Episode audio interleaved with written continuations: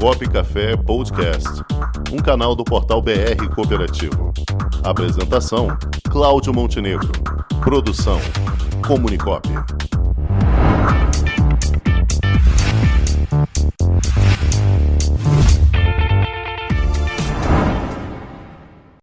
E ela está aqui conosco para falar desse mundo financeiro, do mundo da economia. Miriam Lund.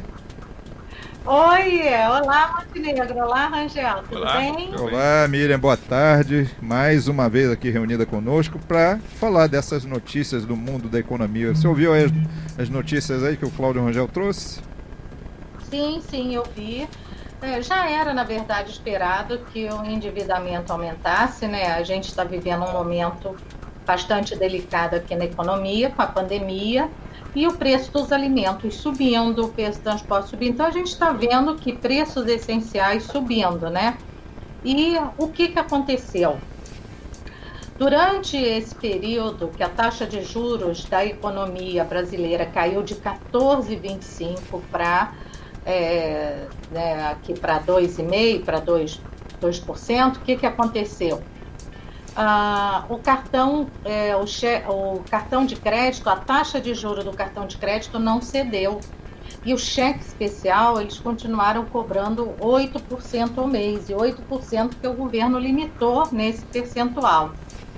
Então, o que, que acontece? Hoje é muito comum as pessoas acharem que cheque especial faz parte do salário. Então, acabou o salário, já entra no cheque especial for uma taxa de 8% ao mês, numa economia onde a taxa anual, se você aplicar seu dinheiro, você vai ganhar numa poupança 1,93, um RDC na cooperativa 2,45, 2,40, 2,65, desculpa, se você aplica no RDC.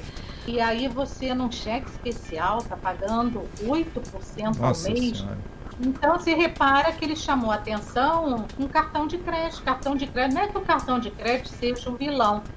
O problema é, primeiro, os bancos estão dando limite absurdo para as pessoas, tá? Então, você. Como é que você pode ter, digamos, um salário? Você ganha 10 mil reais, aí vai o banco te dar 10 mil de cartão de crédito. Se você fizer compras até 10 mil, o que, que vai acontecer na sua vida? Você não vai sobrar dinheiro para você passar o mês. Então você não pode ter um limite de 10 mil se você ganha 10 mil. Então o limite tem que ser adequado ao que você pode gastar. E aí a pessoa, no momento de uh, dificuldade, precisa comprar alimento, fazer isso, ela vai usar o crédito que tem. Então hoje, né, como a gente trabalha com planejamento financeiro, né, Montenegro, uhum. você sabe que a gente tem que cuidar para onde o nosso dinheirinho está indo. Então, a primeira recomendação é reduza cheque especial e reduza limite de cartão de crédito. Se você for viajar e por precaução precisar de um limite maior, você liga para a instituição, avisa que vai viajar e aumenta o limite. Ou solicita pelo aplicativo aumento de limites. Qualquer banco faz isso. Cooperativa faz isso. Qualquer instituição financeira mas mantenha um limite mais baixo para que você possa ter esse controle, tá?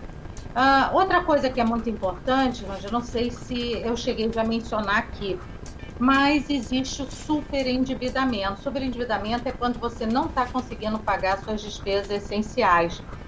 E aí você pode procurar o núcleo de defesa do consumidor na cidade que você mora. Então, por exemplo, aqui no Rio de Janeiro é o NUDECOM, no DECOM você procura e ele vai ver como é que você vai negociar, vai te ajudar a fazer essa negociação com as instituições financeiras. Né? Então, muito bom, muito bom. isso é muito importante. E saiu uma notícia essa semana também que é bastante interessante, Nagel. Para quem tiver, vai ter um mutirão da, da Light né, no Rio de Janeiro. Isso deve acontecer em outras cidades, mas a Light aqui no Rio vai fazer um mutirão para as pessoas que estão atrasadas com a conta de luz parcelar em até dois anos sem juros. Então, gente, fica atenta aí que está é, né, que tá iniciando aí todo um processo aí é, positivo, né, de ajuda aí às pessoas, né. Mas o que, que eu gostaria de trazer aqui hoje, Montenegro, o seguinte, a gente começou a falar do controle que a gente precisa fazer nas despesas. Por que, que a gente se endivida e a gente perde o pé e não consegue juntar dinheiro? Porque a gente está sempre caindo em vieses, né? Os vieses comportamentais, né? Sim. Então, já aconteceu com você de chegar a sua fatura de cartão de crédito e você não querer olhar porque você sabe que gastou muito? Já aconteceu não, isso? Isso já você aconteceu já várias vezes, já tive alguns princípios de infarto por causa disso, mas hoje em dia está ah. bem melhor. Depois que a gente teve o quadro cooperando com as finanças, já acabou isso. então, isso se chama viés do avestruz. O que é viés do avestruz? Avestruz ele enfia a cabeça na terra. Então é como se eu dissesse, eu não quero ver a minha fatura, eu não quero olhar a minha realidade. Então, por isso é que a gente enfatiza a planilha financeira, porque a planilha financeira é para você ver a realidade. Só que você vai tentar fugir dela o máximo possível, né? Eu não quero olhar, eu não quero ver, eu vou ter infarto. Olha só, vai ver se vai ter infarto. Mas já acha que vai ter um infarto. Então, é, a planilha que ajuda a gente a se estruturar e ajuda a gente a ver o que, que pode eliminar. Porque a gente diz assim, o que não tem solução, solucionado está, né? Eu aprendi, no meu primeiro emprego eu aprendi isso com o chefe. E é muito interessante porque se você não tem como pagar, não adianta você se desesperar. Vamos ver de que forma que a gente pode se estruturar. Você não pode pagar hoje, mas vamos nos estruturar para pagar daqui a pouco, pagar o ano que vem, né? Para poder ter condições de sair dessa situação. É, então, é, na hora da planilha, a gente reduz. O que não pode é procrastinar. O que, que é procrastinar? É você adiar essa decisão. Ah, eu faço planilha mês que vem. Ah, mês que vem eu começo a juntar dinheiro. Ah, mês que vem você já fez isso, Montenegro? Conta aí, eu pego já, no seu pé, Já né, tentei, já tentei fazer isso muitas vezes. Isso, né? Mas você está eu... juntando dinheiro agora todo mês, né? A Catarina aqui, ó. ó. A Catarina eu consegui levar a sério, Miriam. Já fiz meu planejamento ah. até o mês de julho. Olha que legal! Agora vamos ampliar mais três meses? Vamos até outubro? Vamos lá. É, daqui a pouco eu vou fazer mais, sim, claro. Ah, tô botando a equipe toda aqui do estúdio para fazer isso. Tá todo mundo aqui entusiasmado, olha lá. Mas é legal, porque se vocês fizerem isso, eu vou ajudando vocês a investir. Olha só, a gente vai fazer na prática para os nossos ouvintes o que tem que ser feito. Opa! Olha que legal. Então você já vai começar já na sua continha da cooperativa colocar no RDC o que você está conseguindo poupar. Lembra que se poupar 10 reais, 20 reais, 30 reais, guarda qualquer valor, tá? Então é Legal, aproveitar aqui para reforçar aqui com o Mauro Alves, presidente do Secremef, que participou ainda há pouco aqui. Eu sou cooperado lá da Secremef também. Já vou fazer isso lá. Isso, eu também sou cooperada na Secremef. Então começa a já fazer isso, vai fazendo lá a sua aplicação. E o cooperativismo ele tem uma coisa muito interessante que é a cota capital e a cota capital ela te obriga, querendo ou não, a fazer uma reserva, né? Então quando você olha, você diz, poxa, já tem um dinheirinho aqui que vai servir lá na frente. Mas ele não, desculpa, ele não é suficiente. Você precisa realmente é, iniciar. Então, palavras que a gente tem que tomar cuidado. Eu tenho que olhar a realidade, mesmo que ela seja dura, eu tenho que encarar para ver qual é a melhor ação. Se não dá para eu ter uma ação agora, eu vou me estruturar para pagar daqui a um ano, pagar quando eu puder. A gente falou do procrastinar, né? Pro quer dizer para e cras quer dizer amanhã, deixar para amanhã. Não, a gente precisa começar hoje, né? Como o pessoal aí já está fazendo aí. Vamos começar a planejar hoje, vamos começar a guardar dinheiro hoje. Porque o que, que acontece, gente? É, a gente falou aqui que não dá para parar de pagar INSS, mas muita gente trabalha por conta própria e não paga é, INSS ou se paga é só sobre um salário. E uh, quem paga o valor máximo do INSS pode receber até 6 mil reais. Só que hoje, para você receber 6 mil reais, você precisa de um milhão e meio. Então, para você juntar, ah, Miriam, eu nunca vou ter um milhão e meio. Vai, mas você precisa começar hoje. Ah, mas eu já devia ter começado. Não, começa agora. Começa a juntar agora. O que, que é o ideal? É 10% do que você ganha você guardar para o seu futuro. Você tem que guardar 10%. Fingir que isso não existe. Tá?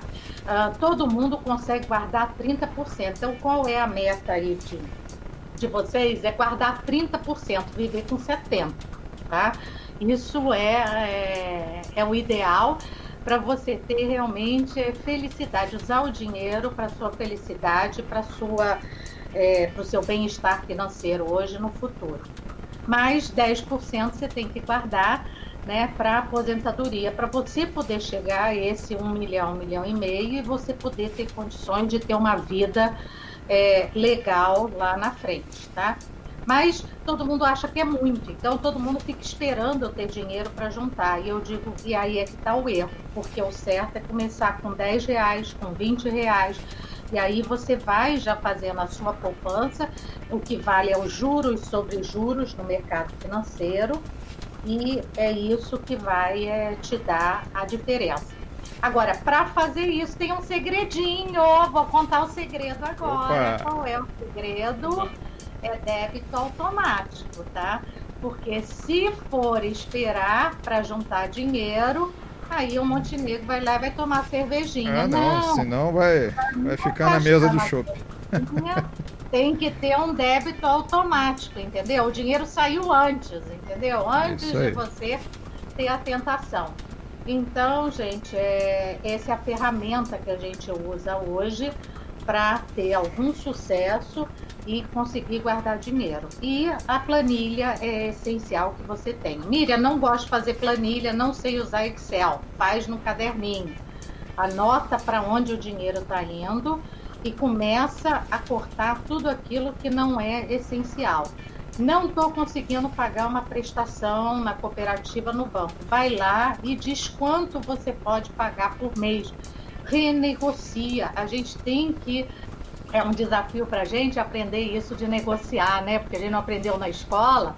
Então a gente acha que negociar é muito chato. Não, não é é, negociar faz parte da, da vida da gente. Muita gente acha que é humilhação.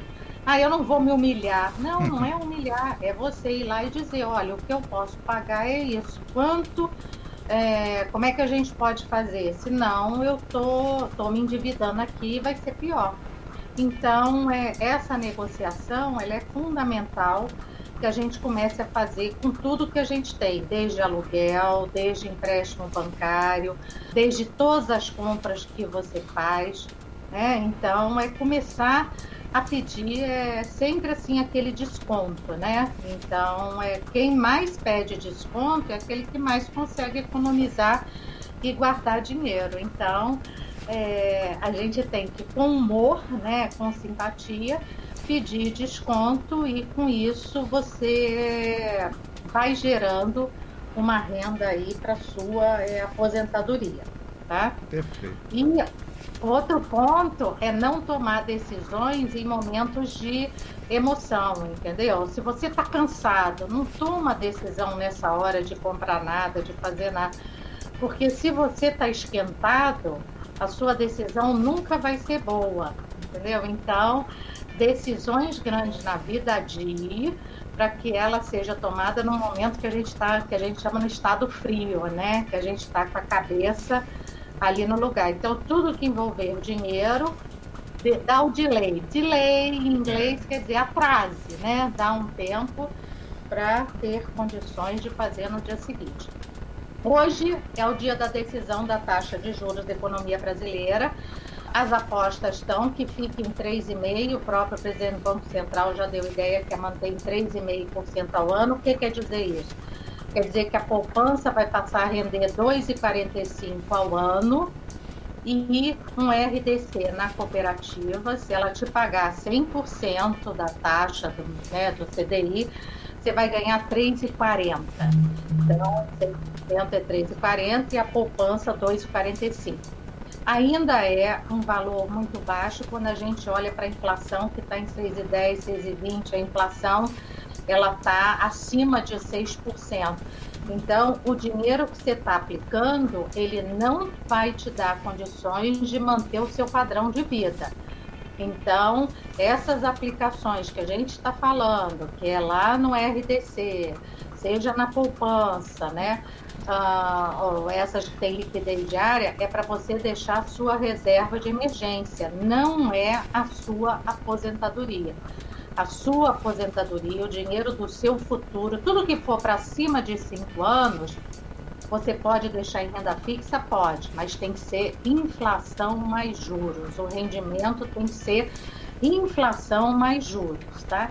Então, guarda isso aí e a gente vai falar mais sobre isso aí na, na semana que vem. Ótimo. Que a gente vai aprender. Então, isso é uma novidade, tá? Perfeito. Tá então, mas para a turma jovem é fácil, Montenegro. Para a turma mais velha, a gente tem aquele passado ali que é, interrompe a gente, né? Aquele passado é. que corrompe, né? Aquela história de que Mas, cachorro velho não aprende truque novo, né? Mas tem que aprender. Ah, né?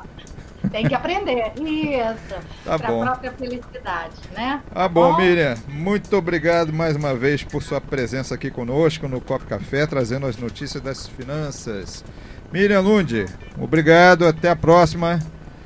Até a próxima. Tá? Um abraço. Tchau, tchau. Com o esporte aprendi que cooperar é a grande sacada e que as maiores vitórias vêm quando a gente se une. No cooperativismo também é assim. Mais do que um modelo de negócio, o COP é um jeito diferente de empreender e está espalhado por toda parte, do campo à cidade, nos produtos e serviços, facilitando a nossa vida e gerando renda para muita gente. O Guga Kirten e quase 15 milhões de brasileiros já são COP. Vencer você também. Tudo ao seu redor já é. Somos.cop.br